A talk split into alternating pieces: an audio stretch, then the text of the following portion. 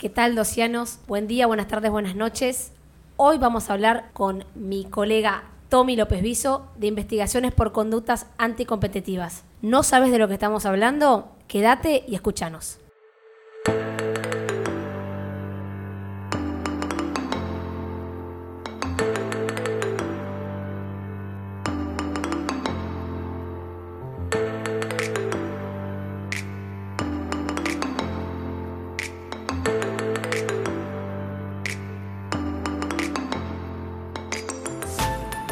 ¿Qué tal a todos? Soy Lupa, Lucila Parodia alias Lupa, y estoy con un colega de trabajo y amigo y DT del equipo de fútbol del estudio, Tommy López Viso. ¿Qué tal, Tommy? ¿Qué tal? ¿Cómo andan? Hola Lupa, hola a todos. Un gusto volver a estar acá.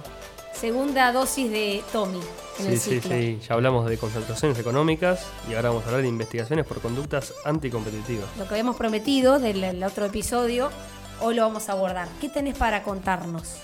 Bien, como habrán escuchado la otra vez en concentraciones económicas, la ley de defensa de la competencia trata de que los jugadores del mercado no concentren mucho por de mercado, ¿no?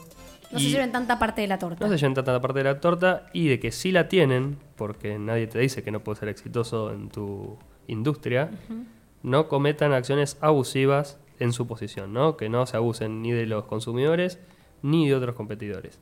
El ejemplo típico, Coca-Cola y Pepsi tienen estas posiciones. Tienen Coca-Cola más que Pepsi, Mm. tal vez en Argentina hay otras que también tienen posición, pero es un buen, es un buen ejemplo para ver en que tiene una gran participación de mercado.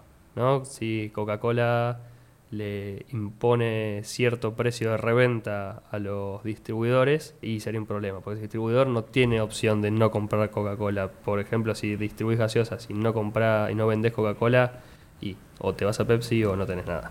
Perfecto. ¿no?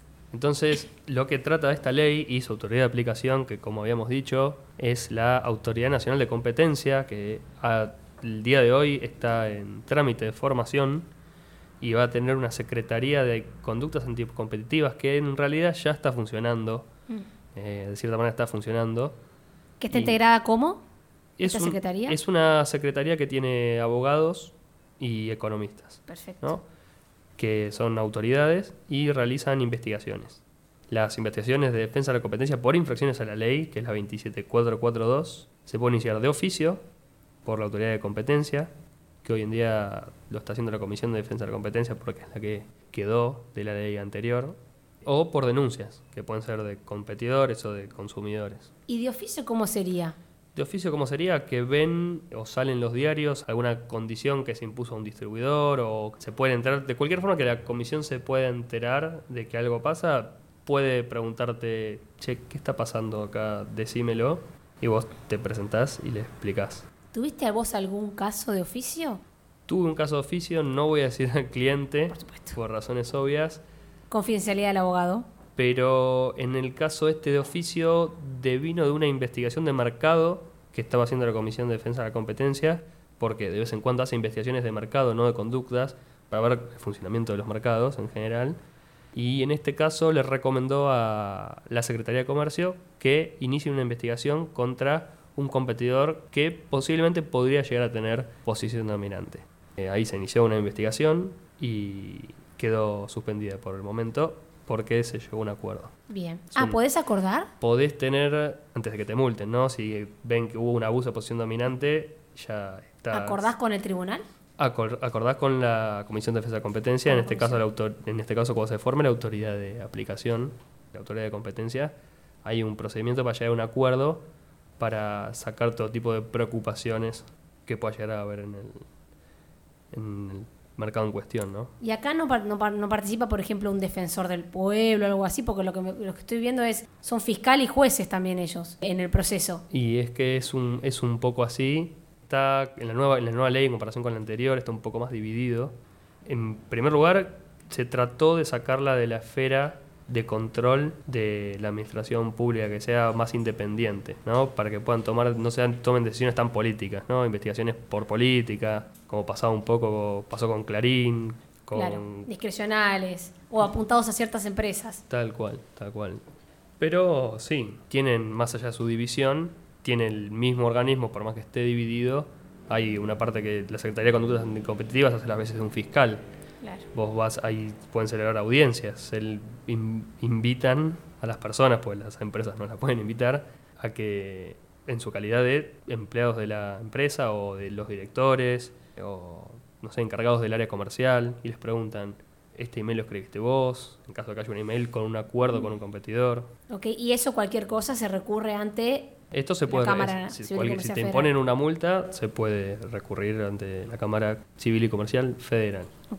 Y bueno, hay un montón de conductas anticompetitivas que están listadas en la ley y la novedad que tiene esta ley es que hay algunas que las considera como que a priori son anticompetitivas per se.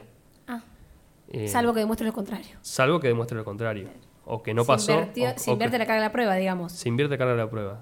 Eh, esto viene de la doctrina de la Comisión Europea, que la Comisión Europea también tiene prácticas per se, y sobre todo son acuerdos, acuerdos entre competidores. A ver, por ejemplo. Pueden ser acuerdos de precio, acuerdos de condiciones a imponerle a los distribuidores, puede ser, no sé, obligaciones que vos le, esta- le establezcas. Si vas al artículo 2 de la ley, te dice establecer condiciones de producir, procesar, distribuir, comprar, comercializar, cualquier cosa que pueda restringir el mercado y la libertad de otros competidores o de los que tenés aguas abajo, ¿no?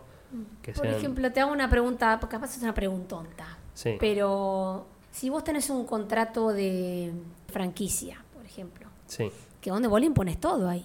El señor de, de la franquicia te impone todo. sí, Tenés que seguir el mismo modelo, los mismos precios generalmente. claro. Pero eso no sería una, computa- una conducta anticompetitiva. Sí, pero un- depende del caso, ¿no? Las conductas anticompetitivas que están prohibidas por la ley, además de ser distorsivas del mercado, tiene que haber un abuso de posición dominante. O sea que vos tenés que tener una posición dominante en el mercado que no está tan definida, no hay un umbral de participación del mercado que puedas tener. No hay un porcentaje. No, sino el principio es que no haya, competi- no haya un competidor o no haya competidores que puedan, de cierta manera, hacerte frente y que vos más o menos decías todo lo que pasa en ese mercado. Bueno, pero si vos sos el inventor de algo nuevo, Si sos el inventor de nuevo, en ese caso estás creando un mercado, no debería haber otros competidores. por eso. Y ahí no Eh, sería. Y ahí no, porque depende de las prácticas que hagas, ¿no? Si vos hay un producto que de repente lo quieren tener todos y vos sos el único que lo tiene, Y lo pones a precios desiderales. Si lo pones a... El precio es algo un poco complejo Mm. Porque... Claro, yo puedo poner un montón de precios y no me lo compran. Porque claro, el mercado, el, ¿no? pre- el precio es un poco complejo. Tendría que ser... Un, eso se llama abuso explotativo, pero cuando vos pones precios abusivos para un grupo en particular, pero para subsidiar lo que haces con, con otro grupo. Es, un- es algo complejo, pero en principio el problema no está en el precio que vos pongas, sino en, la, en lo que a vos te permite poner el precio que vos quieras. Es decir, no estás disciplinado por ningún otro competidor ni nadie que te establezca un precio, entonces pones el precio que vos querés. Y si fuera en mercados como el caso, no sé, de la leche, eso para un Estado es importante, que no haya uno que te fije el precio de la leche. Entonces, O sea, a- y precios sugeridos. No sería entonces algo de que a veces dicen precio sugerido. sí, bueno, si son precios sugeridos, realmente sugeridos y no hay condiciones atrás que te digan si vos no lo seguís hay tal represalia, por ejemplo, te dejo de vender o te vendo más caro, no, no, no son un problema porque vos le puedes sugerir a tu distribuidor eh, que Mm. venda el precio que, que vos le considerás bueno para tu producto, considerando un margen razonable de ganancia, eh, y, y estaría bien. Ahora, si vos tenés posición dominante y le impones un precio mínimo a un distribuidor, es decir, por abajo de esto no podés vender, le estás limitando la competencia por precio con otros distribuidores y por otro lado estás haciendo pagar a la gente algo que posiblemente pudieran comprar más barato, pero vos contractualmente le estás diciendo, no, por abajo de esto no. Y eso lo puedes hacer por la posición que tenés vos. Esto se dio hoy un caso en el cual yo no participé, así que lo puedo decir. Es el caso Clorox, que es de lavandinas, Sí. Que había una lista, era fijación de precios también, tenía una posición, todos conocemos la marca Ayudín, Sí. ¿no? En lavandinas, y creo que el denunciante era Queruclor, que, era, que es querubín. Lo que pasaba en este caso era que el que tenía posición dominante, Ayudín, a sus distribuidores mayoristas le pasaba una lista de precios y les decía, bueno, mi producto no lo podés poner con más o menos diferencia del, del competidor esto, este precio. O sea, no te puedes ir por abajo de Kerubin, porque el producto tiene marca, es mejor, no puedes vender más barato que el Ah, mira vos. Ni, no, no solo le decían más barato que Kerubin, no podés venderlo esto, esta, con esta diferencia de precio. Tiene que ser siempre más de esto. ¿Y cómo lo probó Kerubin? Y bueno, sí. Tuvo que llamar a los, a Hay, los hay- no, hay proveedores. much- hay muchas medidas de prueba que la Comisión de Defensa de Competencia hace, se hacen audiencias. Bueno, Mm. no sabe lo que es ir a una audiencia con los testigos que están acusados y que es más o menos como un fiscal y le dicen en la cara, este email lo mandaste vos, se lo ponen impreso y el tipo tiene que decir, no, no, no, no lo mandé. Claro. Es, O bajo instrucción de alguien. sí, sí, o, o prende fuego a alguien Claro. o, reconoce que lo hizo él o dice no, no, no, no lo conozco. Pero hay facultades instructorias de la comisión en las cuales se inclu- se incluyen allanamientos. Podrían pedirle a Ah, un juez, ¿sí? pueden pedirle a un juez, tienen que pedirle a un juez Ah, una ok, orden de allanamiento, o pueden hacerlo también si vos los dejas entrar. Ah, sí. Podría, no podría, podrías dejarlo entrar si no tenés nada y querés ocultar. Sí, no tenés nada que ocultar y querés facilitar la investigación, está previsto en la ley que los dejes entrar. Y bueno, ahí inve- investigan, sacan documentación, ven balances, ven los precios a los que vendiste, a los que facturaste, los precios a los que compraste del insumo. Bueno, ahí hay un tema, no tiene que ver con esta dosis, pero es un tema que tiene que tener en cuenta y cuan- cuanto a los mails. Porque en los mails ya salió el tema de que los- el Código Civil Comercial, ¿cuándo puedes presentarlos? Porque son confidenciales. Los que tienen los mails, que tienen abajo el disclaimer este que te dice es confidencial, eh, no puedes mostrarlo en cualquier lado. Tenés que tener autorización de la persona que te, que te lo envió. Sí, pero ¿y con antepedido judicial? Tiene que ser un pedido judicial. Claro, por judicial. eso- bueno, por eso, las orden, las- con orden de allanamiento sí. Ahora, en el caso de que vos se lo hayas, eh, le hayas abierto las puertas, que lo hayas presentado vos, y yo creo que es discutible. es Hay, un- hay discutible. un, un podcast de dosis, les, les recomiendo que vayan, que hablamos de este tipo de pruebas, cómo presentarlas en juicio, porque una vez que uno envía un mail, ya el mail que lo recibe es, es del otro, incluso uno mismo no podría usar ese mail sin el consentimiento del otro. Ahí hay un, un podcast que les recomiendo a todos que vayan, pero bueno, es interesante. Y Eh, sí, es un tema interesante porque a veces, muchas veces, para zafar de una, hoy de una en día- acusación, vos le vas a mostrar algo, no, mira, yo acá le avisé que esto era de esta manera y tal vez lo- la autoridad te lo acepta, pero te estás metiendo en un problema privado. El que, Después te van a- va a venir una demanda civil por Claro, eso. vas a zafar de la administrativa, pero, pero te lo vas a tener que ver. Y bueno, la verdad que son, pro- son procedimientos que tienen una parte penal, sancionatoria, o sea, pueden haber multas que son muy, muy importantes. De Que- y ahora- multas, de, eso no solo de dinero, también puede haber un tipo de, de privación de la libertad. No, no, no, no, no hay, Ah, no hay de privación de libertad, no hay sanciones penales acá en la ley de defensa de la competencia, pero hay estructurales que te hagan desinvertir, que te hagan desinvertir líneas de negocio o que te obliguen a seguir cierto, ciertas condiciones a las cuales tenés que manejar tu empresa, o sea, te dicen cómo tenés que manejar tu empresa por Ah, X como que le pasó. Claril, ¿o no? ¿No Exacto, tuvo que claro, tenés que desinvertir, por un lado, y después eh, decir, no puedes imponer este tipo de condiciones, tenés que ofrecer esto, no puedes subir los precios de tal producto. Y después eso- hay una- te, te dan una- un control de toda esta conducta que te hacen hacer. Claro, generalmente eso es lo que es el acuerdo. A eso llegas en el acuerdo y se está previsto que mientras vos vayas cumpliendo el acuerdo, el proceso termina suspendido, se queda suspendido, y si en un año vos lo cumpliste, se archiva. Ahora, si no lo cumpliste, se puede reabrir. Capaz y- esto no sabes responderme porque es una pregunta muy más finita y no la tengas en la cabeza, pero ¿hay una prescripción de este... Sí, no lo tengo en la cabeza, pero ¿Aplica capaz supletoriamente el Código Civil y Comercial? no, no aplica el Código Civil y Comercial acá. Pero con esta, acá estamos, sí, la que yo pensaba, son cinco años de que se cometió la infracción. Cinco años. El tema es que tenés que ver si la infracción es una única vez Claro, o, hay, continua. o hay continua. Entonces empieza a correr desde el momento en que dejaste de hacerla, cesaste. ¿no? Eso es bastante del derecho penal, ¿no? Sí. Parecido a los de acción continuada y demás.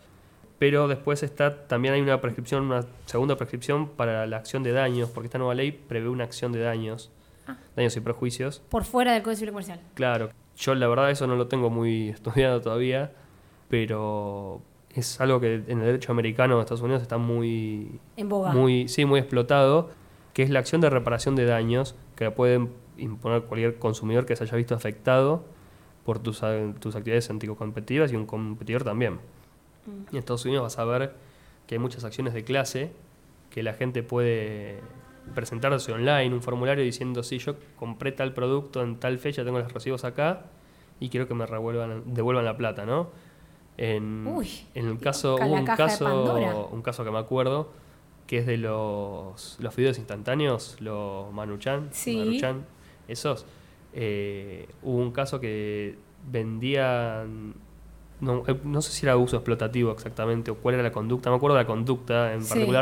Pero el desenlace fue que lo multaron, lo condenaron y después una asociación de consumidores o un, algún abogado que la tuvo muy clara Sí. agarró varios consumidores eh, Y hicieron, presentó una acción. una acción de clase para que le devuelvan X cantidad de centavos por pote que habían vendido o X cantidad de dólares, ¿no? Y, bueno, eso lo innovó la, la ley de defensa de la competencia.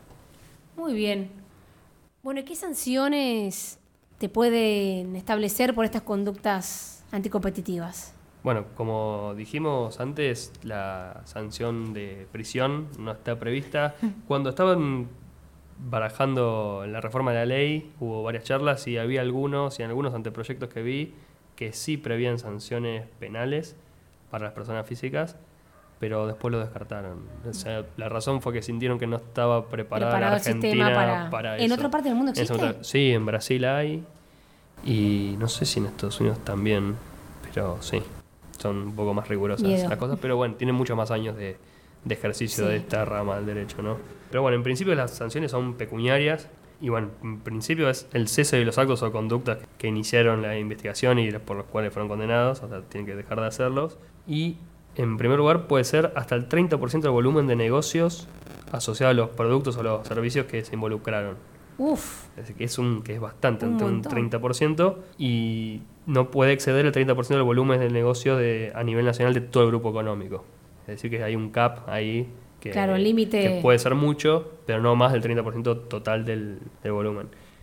Después hay una serie de cuentas que puedes hacer para sacarlo, y si no se puede terminar esto, si no porque no está bien contabilizado o porque no se puede determinar, el límite que te pueden imponer es de 200 millones de unidades móviles, que son, 200 algo, cinco- cin- que son algo de como 5.280 millones de millones pesos. de pesos. ¿no? Sí, 5.000. La unidad móvil, habíamos dicho, es 26, dijimos en otro podcast que es 26 es con 40. 26,40. Hasta el día de hoy. Claro, y si eso lo, al día de hoy, al tipo de cambio del dólar que cerró 63,5, te da 83 millones de dólares. Uf, uf, un numerito. Eh, sí.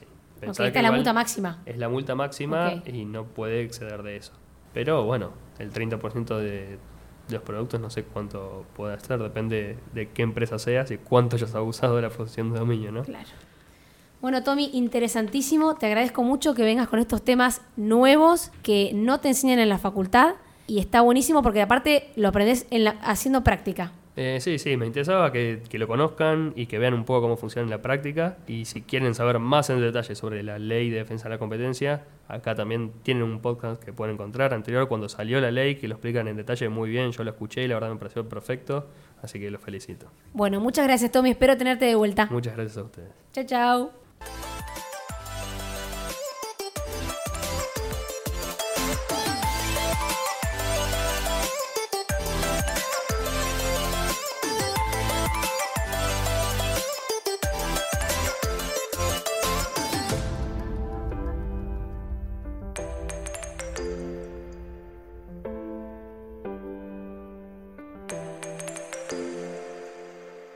Si te gustó este episodio, no te olvides que hay muchos más en la plataforma de audio que elijas. Estamos en Spotify, en Apple Podcasts, en YouTube, en todos lados. Así que no te olvides de ir y buscar lo que necesites.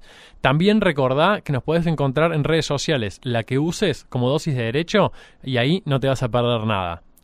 Por último, no te olvides, porque es muy importante, no frenar estas ganas de compartir estos episodios con tus amigos y colegas y rankearnos en la aplicación que uses.